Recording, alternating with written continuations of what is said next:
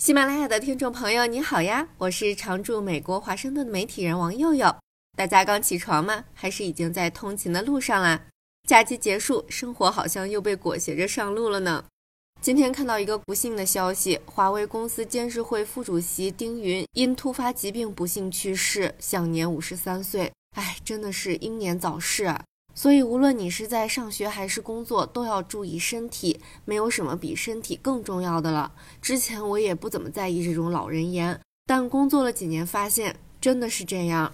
既然聊到华为，今天就跟大家聊聊芯片吧。今天，美国政府又发布了对华芯片出口的新限制，要求芯片制造商必须获得美国商务部的许可，才能向中国出口先进芯片和芯片制造设备。美国官员说，最新的措施是为了防止美国技术被用于提升中国的军事实力。这个新限制在今天发布之前，其实已经在业界传了一段时间了。美国商务部的高级政府官员说，新规将要求美国芯片制造商获得美国商务部的许可，才能向中国出口某些用于先进人工智能计算和超级计算的芯片。也就是扩大了美国政府之前对华芯片及设备出口限制的适用范围。新规还把限制扩大到阻止使用美国技术的外国芯片的对华出口。比如说，对于在中国设有工厂的公司，包括非美国公司，如果用了美国的技术，也要受到这个限制。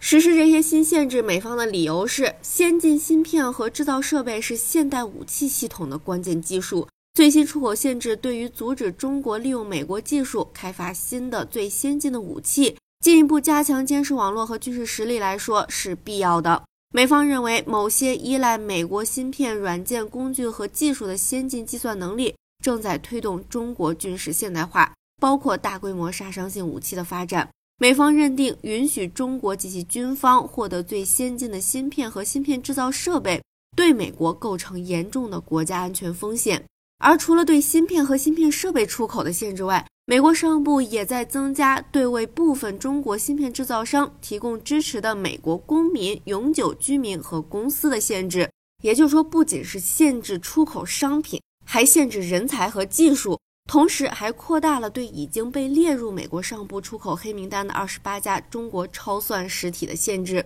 另外，美国商务部还把三十一家中国企业添加到所谓的未经核实名单里。这是美国商务部感到担心，但还没有准备好把他们添加到黑名单中的一个实体类别。美国商务部说，如果外国不合作缓解这些担忧，那可能接下来会把这些公司移到黑名单里。美国商务部负责出口管制的助理部长在今天的声明里还强调，中国已经投入资源发展超级计算能力，并且力争到二零三零年成为人工智能领域的世界领导者。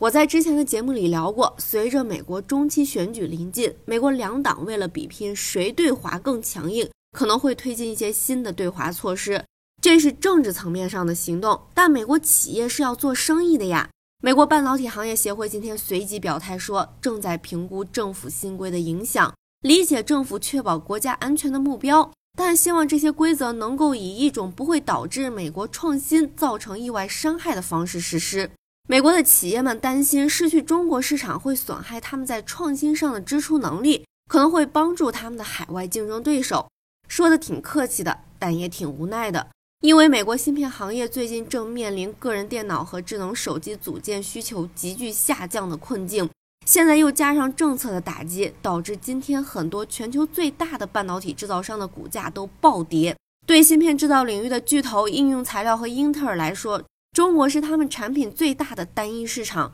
也是全球电子产品供应链的关键部分，所以不能轻易离开中国。那接下来这些规则的实施力度，可能也要看这个美国行业的游说能力了。长假刚结束，大家第一天上班悠着点儿。你们刚结束七天的长假，我这边迎来了三天的小长假。那下周再聊啦，拜拜。